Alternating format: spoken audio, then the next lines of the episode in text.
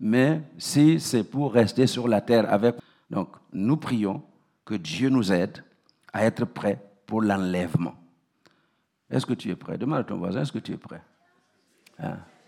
Est-ce que tu es prêt?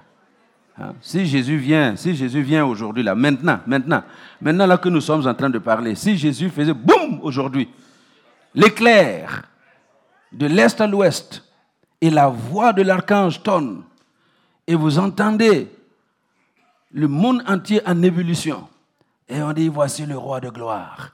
Si Jésus apparaissait aujourd'hui, est-ce que tu es prêt pour ce jour? C'est pourquoi j'insiste beaucoup, parce que notre objectif, c'est le ciel, ce n'est pas la terre. Mais nous prions pour que vous receviez des miracles, que vous receviez des bénédictions pendant qu'on est sur la terre. Parce que si vous n'avez pas ce qu'il faut pour vivre sur la terre, ça aussi, ça peut vous amener en enfer. Alors c'est pour cela que nous prions pour les miracles. Alors ce matin, euh, nous allons, j'appelle cela la session finale. C'est la session finale de notre programme de l'obstacle au miracle. Et j'aimerais vous laisser pendant un quart d'heure, je ne dépasserai pas un quart d'heure, euh, les fondements de notre bénédiction. Quels sont les fondements de notre bénédiction? Parce que vous savez que tout ce que nous avons dans la vie, il n'y a rien qui, que nous avons au hasard. Parfois, on a l'impression que, ah oui, euh, j'ai eu telle chose, les gens attribuent au hasard. Mais dans la vie des hommes qui vivent sur la terre, rien n'arrive au hasard il y a des fondements sur lesquels les choses sont bâties. Donc, ainsi en est-il de notre bénédiction. La bénédiction dont Dieu nous parle ne vient pas du hasard, il y a des fondements. Alors, et ce matin, euh, pendant, je vous ai dit, un quart d'heure, je vais vous laisser quelques fondements sur lesquels sont bâties les bénédictions que nous recevons de Dieu. Et nous trouvons ces fondements dans le livre de la Genèse, Genèse 49, versets 22 à 26. Merci beaucoup. Genèse 49, versets 22 à, 26. Euh, voilà, merci beaucoup, Marielle.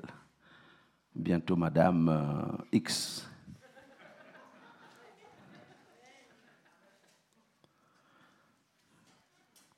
Je ne veux pas citer son nom pour ne pas créer un problème diplomatique. Genèse 49, versets 22 à 26, pour voir les fondements sur lesquels sont bâties les bénédictions que nous attendons de Dieu. Alors, si vous voulez bien vous lever, et puis on va le lire à haute voix. Hein, lis de sorte à t'entendre lire. Qu'est-ce que nous lisons? Joseph est le rejeton d'un arbre fertile. Le rejeton d'un arbre fertile près d'une source d'eau d'une source, pardon. Les branches s'élèvent au-dessus de la muraille. Ils l'ont provoqué. Ils ont lancé des traits. Les archers l'ont poursuivi de leur haine. Mais son arc est demeuré ferme et ses mains ont été fortifiées par les mains du Tout-Puissant de Jacob. Il est ainsi devenu le berger, le rocher d'Israël. C'est l'œuvre du Dieu de ton Père qui t'aide, qui t'aidera. C'est l'œuvre du Tout-Puissant qui te bénira des bénédictions des cieux en haut, des bénédictions des eaux en bas, des bénédictions des mamelles et du sein maternel. Les bénédictions de ton Père s'élèvent au-dessus des bénédictions de mes pères, jusqu'à la cime des collines éternelles. Qu'elles soient sur la tête de Joseph, sur le sommet de la tête du prince de ses frères. Est-ce que vous pouvez relire euh, cette dernière partie? Donc, qu'elle soit, quand vous lirez qu'elle soit, mettez votre nom. Alléluia. On parle des bénédictions. Que ces bénédictions soient sur la tête de... Sur le sommet de la tête du prince de ses frères. On le, on le relit. Vous mettez votre nom. Que ces bénédictions soient sur la tête de... Sur le sommet de la tête du prince de ses frères. Amen. Seigneur, Merci de bénir ta parole dans ces dix minutes qui suivent. Que cette parole change des vies, que cette parole transforme les cœurs, les âmes, et que cette parole produise la guérison, puisque tu as envoyé ta parole pour guérir ton peuple. Et ce matin, la parole est libérée pour guérir ton peuple. Quelqu'un est venu malade, eh bien qu'il reparte guéri. Quelqu'un est venu triste, qu'il reparte avec la joie du Seigneur. Quelqu'un est venu troublé, qu'il reparte avec la paix de Dieu. Quelqu'un est venu dans une disposition bizarre, eh bien qu'il reparte visiter dans cette disposition. Et nous donnerons toute la gloire à Jésus, notre Seigneur et notre Sauveur, l'auteur de toutes les bénédictions que nous attendons de Dieu. Au nom de Jésus. Amen. Alléluia. Eh bien, écoutez, donc, euh, je vous laisserai méditer vous-même. Hein. Donc, on ne va pas traîner dans les détails. J'aimerais que vous saisissiez euh, ces quatre fondements sur lesquels sont bâtis euh, les bénédictions que nous attendons de Dieu. Hein? Il y en a quatre. J'essaierai, si je réussis avec les quatre, tant mieux. Sinon, les deux autres, je les donnerai plus tard, à midi. Alors, écoutez, le premier fondement euh, sur lequel est bâtie la bénédiction de chaque enfant de Dieu, c'est notre identité divine. Notre identité divine. Vous voyez, l'identité que Dieu nous a donnée. Dieu nous bénit par rapport à notre identité. Et la première chose que vous remarquez ici, c'est que Jacob, au, seuil de, au soir de sa vie, il décide de bénir les enfants que Dieu lui a donnés. Et chacun a reçu sa bénédiction. Et la bénédiction d'un père est d'une importance capitale. Et surtout, la bénédiction que l'on reçoit quand le papa est sur le point de retourner auprès de son Créateur. Et vous lirez Genèse 49, vous allez voir qu'il a appelé chaque enfant et il a libéré des bénédictions sur chaque enfant. Et il arrive autour de Joseph. Joseph qui n'est pas directement son enfant. Joseph, c'est l'enfant de qui? Ah, Pardon. oui. Donc, il arrive autour de Joseph. Joseph, c'est le, euh, parmi les derniers de ses enfants l'avant-dernier, le onzième, pas, des enfants, mais des garçons. Le onzième garçon, et après Joseph, c'est son petit frère Benjamin. Et voilà donc qu'arrivé autour de Benjamin, il déclare ce que nous venons de lire. Il dit Joseph, Joseph. Le, quand il cite le nom de Joseph, eh bien, il nous met en rapport avec une source extraordinaire. Parce que vous lirez dans Genèse 30, euh, euh, versets 22 à 24, vous allez voir ce que la mère de Joseph, pourquoi elle l'a appelé Joseph. Hein? Rachel, euh, Dieu se souvint de Rachel et il l'exauça. Et qu'est-ce qu'il fait?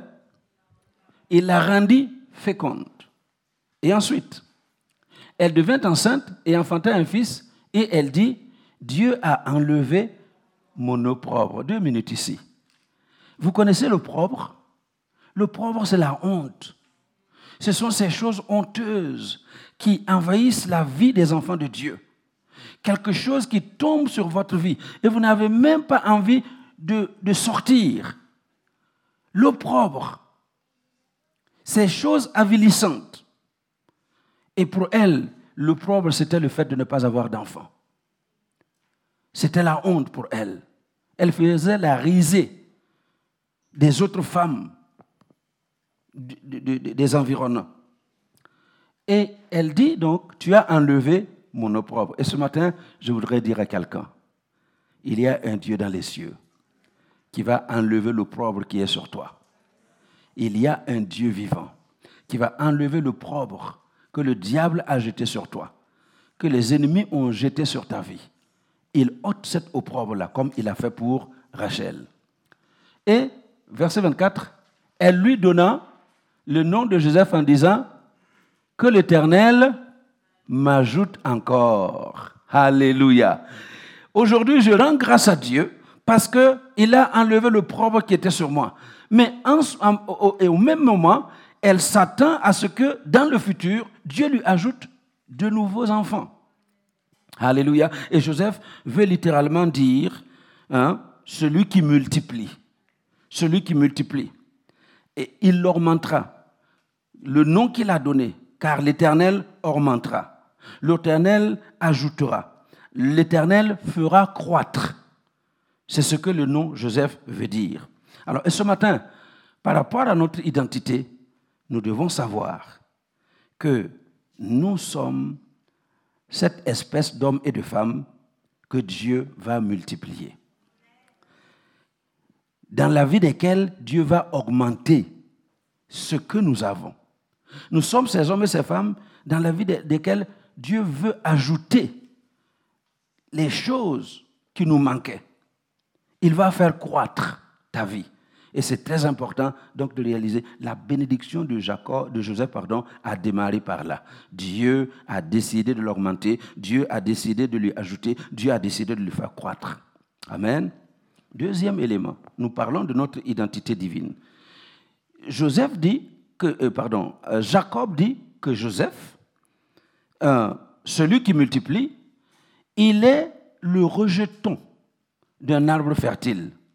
Le rejeton, la pousse d'un arbre fertile. Vous savez, une souche d'arbre peut être là, comme morte, mais il sort des rejetons. Il sort des rejetons.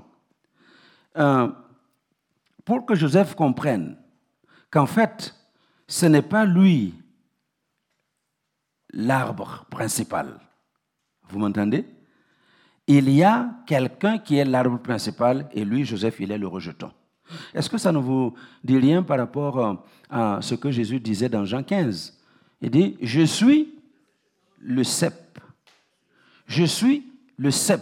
Le tronc de l'arbre, c'est moi. Et vous êtes les sarments. Et ce que Joseph devait comprendre, c'est que la bénédiction ne dépend pas de lui. En fait, lui, il ne fait que porter la bénédiction. Et vous verrez tout à l'heure que le rejeton d'un arbre fertile, un arbre qui est fertile, un arbre qui produit, un arbre qui porte des fruits, eh bien, ce n'est pas lui qui produit, mais il est simplement appelé à porter les fruits. Et ce matin, je voudrais dire à quelqu'un, tu es le rejeton de cet arbre fertile. Alléluia, tu es un rejeton. Le rejeton qu'est Jésus. Jésus est le cep. Et nous, nous sommes les branches. Et aussi longtemps que nous serons attachés à ce cep, nous sommes assurés de vivre des bénédictions extraordinaires. Parce que Dieu est celui qui nous accorde les bénédictions au travers du cep qu'est Jésus. Alléluia. Donc Joseph, celui qui multiplie, celui qui augmente, celui qui ajoute, il est le rejeton. Alors ce matin, il faut savoir, faut savoir où est votre source. Vous n'êtes pas la source. Je ne suis pas la source. La source vient d'ailleurs. Je dois simplement être attaché à Jésus qui est le cep. Et troisième chose, par rapport à notre identité, Joseph, le rejeton d'un arbre fertile. L'arbre fertile, son père, Jacob, a été un homme fertile. Douze enfants, n'est-ce pas? Son grand-père, Isaac, a été un homme fertile. Son arrière-grand-père, Abraham, a reçu la bénédiction de Dieu au-delà de tout ce qu'on peut imaginer. Et d'ailleurs, nous sommes en train de bénéficier de la bénédiction d'Abraham, n'est-ce pas? Il dit, tu es le rejeton d'un arbre fertile. Écoutez bien, peuple de Dieu, nous ne sommes pas rattachés à un arbre euh, stérile, un arbre qui ne produit pas. Nous sommes attachés à un arbre qui produit du fruit. Et là où vous êtes, dans cet environnement où vous êtes, dans l'église où vous êtes, El Shaddai est pour vous un arbre fertile. Alléluia. Et par rapport à notre identité, il continue. Non seulement cet arbre est fertile, mais il est planté près d'une source. Alléluia. Le psaume 1, vous connaissez ce que le psaume 1 dit. Heureux l'homme qui ne marche pas d'après le conseil des méchants, qui ne s'arrête pas sur la voie des pécheurs, qui ne s'assied pas en compagnie des moqueurs. Il est comme un arbre planté où?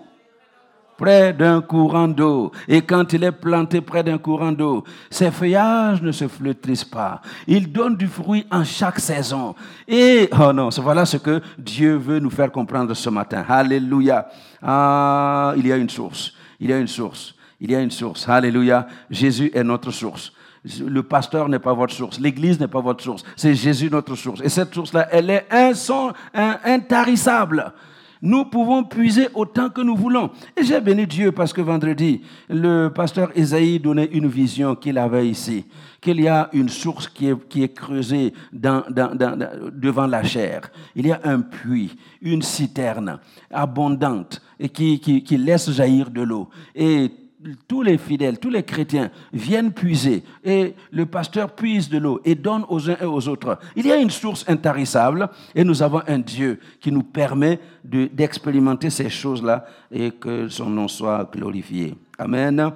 Donc toujours par rapport à notre identité en Christ, donc l'arbre est fertile hein, et il est planté près d'une source et les branches de cet arbre s'élève au-dessus de la, de la muraille. Euh, pour ceux qui ont fait un peu d'hébreu, euh, le terme là qui a donné branche parle des filles, des filles de cet arbre. Et en parlant de Joseph, c'est euh, le, le, fils de la fertilité. En parlant de Joseph, c'est comme si Dieu nous parle d'un fils. Mais les branches, y a, le mot parle des filles. Ces filles s'élèvent au-dessus des, murailles. Est-ce que vous m'entendez? Donc, l'arbre qui porte du fruit, l'arbre dont les, branches s'étendent sur la muraille, comprenez-moi bien. Donc, les fils et les filles, ce sont les produits de cette bénédiction que Dieu prépare pour l'arbre qui est planté près d'un courant d'eau. Dieu nous donnera la grâce d'accueillir non seulement des fils, mais aussi des filles. Et c'est pourquoi nous bénissons Dieu pour les hommes et les femmes qu'il ajoute au quotidien à l'Église. Alléluia. Donc, peuple de Dieu, notre bénédiction est bâtie sur cette identité que Christ nous a acquise.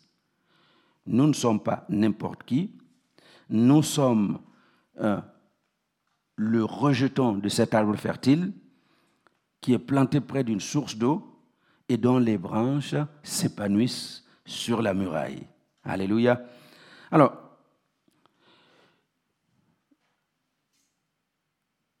deuxième élément, deuxième élément sur lequel est bâtie notre bénédiction.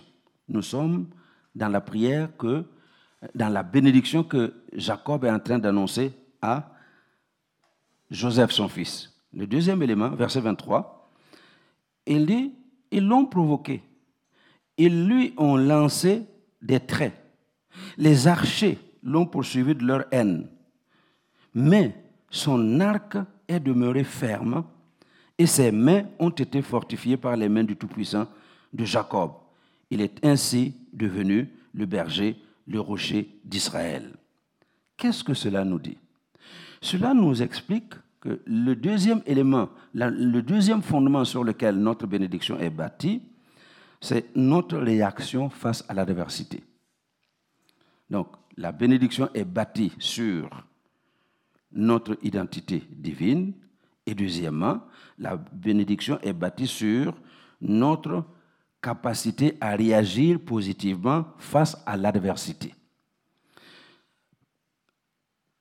La Bible nous parle ici de gens qui ont lancé des traits, qui ont lancé des flèches à Jacob, les archers. Vous savez ce que c'est qu'un archer hein? Un archer, il, tire, il fait quoi? Il utilise quoi? Un arc avec des flèches. Et dans la vie de Joseph, vous avez vu trois types d'archers qui lui ont lancé des flèches. Mais vous allez constater que chaque fois que les archers ont bandé leurs arcs, ont lâché les flèches sur euh, Joseph, il a réagi positivement.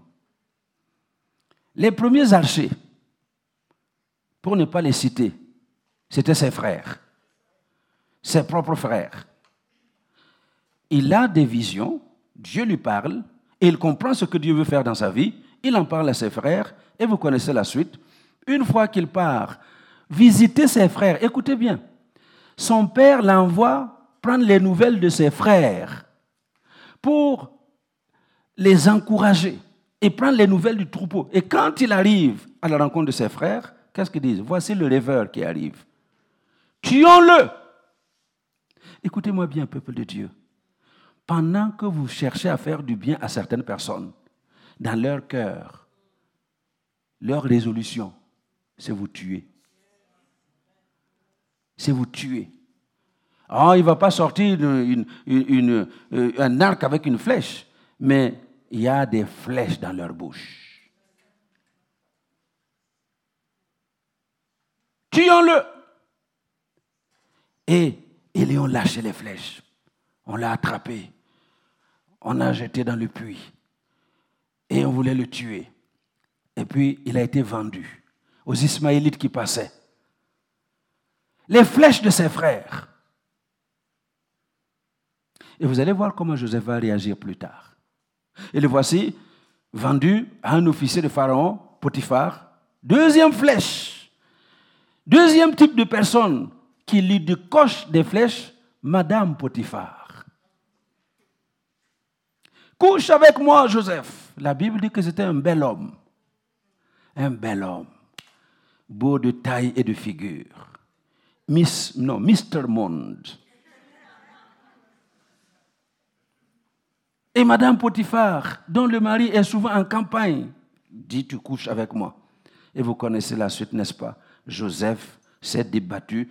La dernière fois où il, elle l'a attrapé en plein dans la cour en disant Aujourd'hui, c'est aujourd'hui, tu vas coucher avec moi. Il a fui, il a laissé son manteau, flèche. Les archers lui ont tiré dessus. Troisième type d'archers qui lui ont tiré dessus, on l'amène en prison, et puis le voici avec euh, les deux officiers du roi qui ont tenté un coup d'État, on les a emprisonnés, et puis ils ont un rêve, le chef des échansons a son rêve, le chef des panetiers a son rêve, Joseph interprète le rêve, et le chef des, échansons devait être remis à sa position dans trois jours. En effet, trois jours après, Pharaon le fait sortir, Pharaon le remet à sa place, il, est il, il, a retrouvé sa position. Joseph lui avait dit, quand tu vas partir, s'il te plaît, souviens-toi de moi. Souviens-toi de moi. Écoutez-moi bien, les hommes ont la mémoire très courte.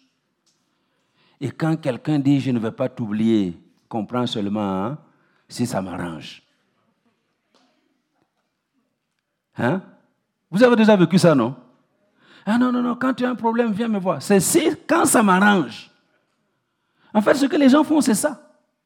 Sa position, tout va bien, et la Bible dit qu'il a oublié Joseph. Troisième flèche. Boum Si vous étiez à la place de Joseph, qu'est-ce que vous auriez fait? Qu'est-ce que vous auriez fait à ses frères, à vos frères qui vous ont fait ça?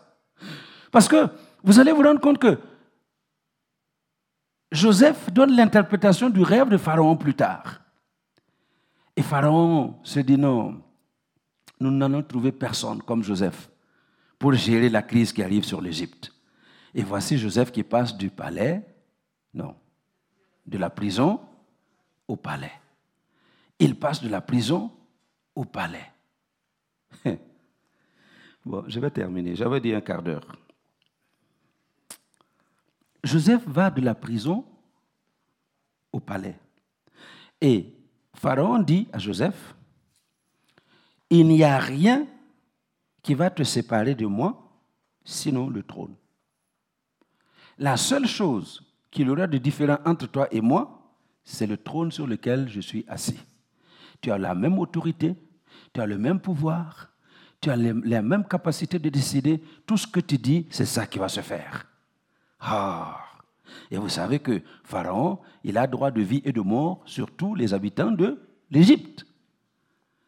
Maintenant, vous, là, vous êtes devenu comme Pharaon, capacité de condamner qui vous voulez, faire mourir qui vous voulez, emprisonner qui vous voulez, et puis vous êtes là.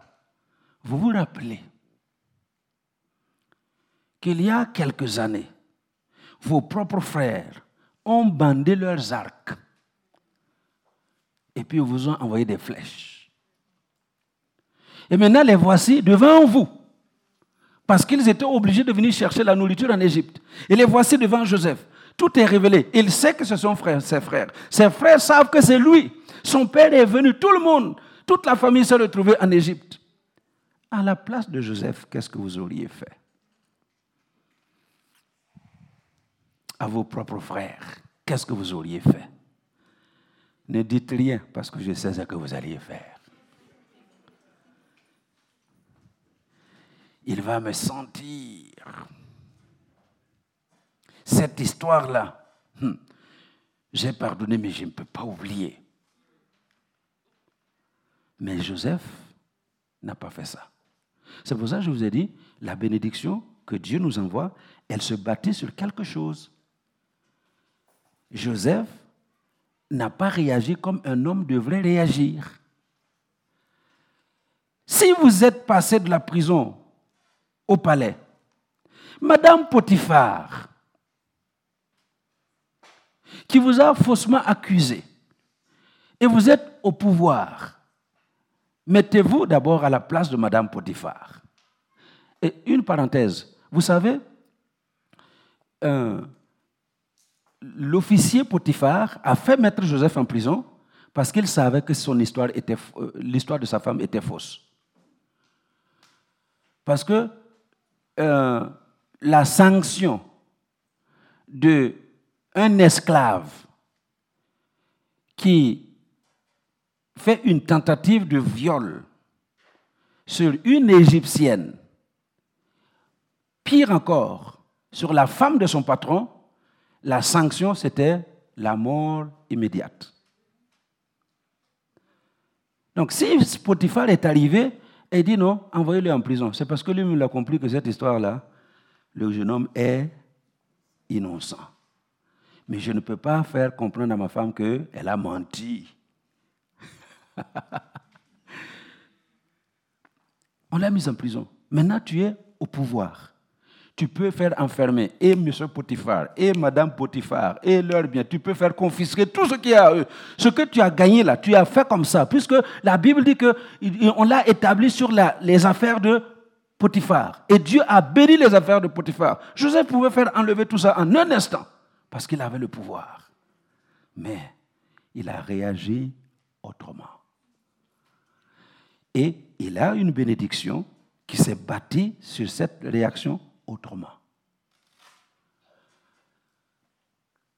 Troisièmement, les chansons qui est remis à sa place.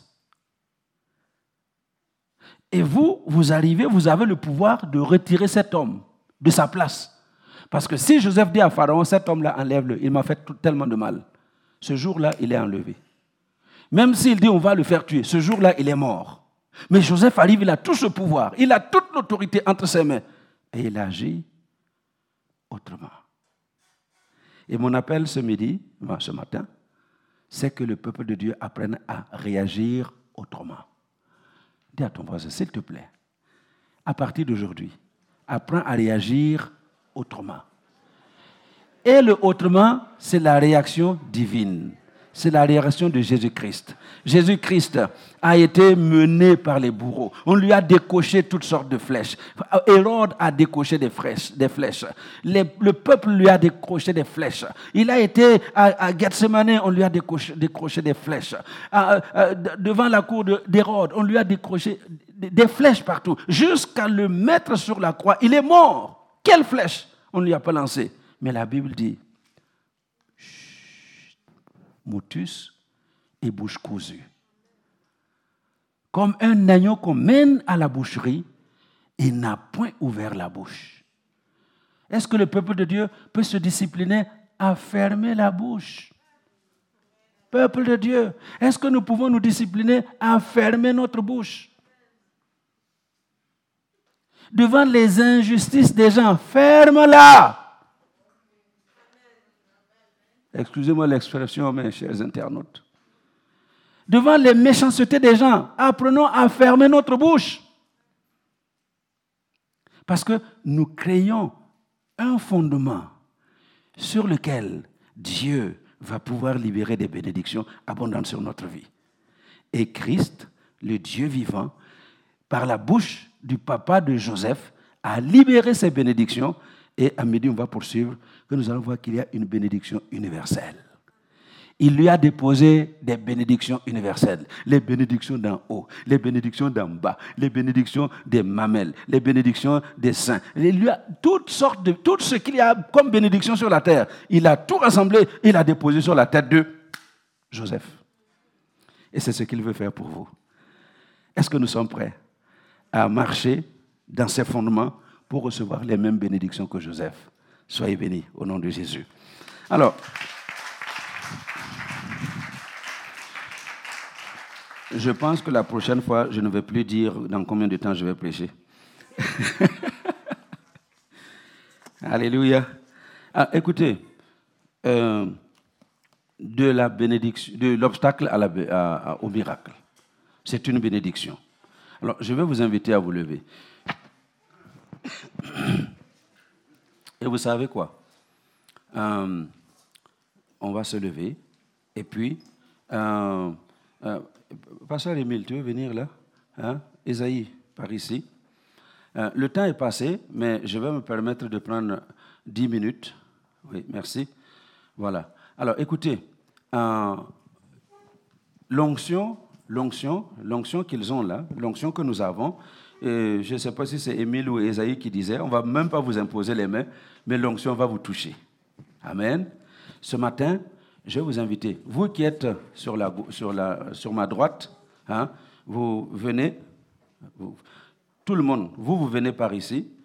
Il va juste vous imposer les mains, écoutez bien, et puis vous retournez à votre place. De cette rangée, vous, vous venez devant Pasteur Emile, il vous impose les mains et vous retournez à votre place. OK? Est-ce qu'on a compris? Voilà. Donc, hein, Magali, vous commencez, Papa euh, Charles, vous commencez. Donc, on, vient tous par ce couloir central et on retourne hein, aux extrémités. Ça va? Voilà. Merci beaucoup. Bon, on n'a pas beaucoup de temps.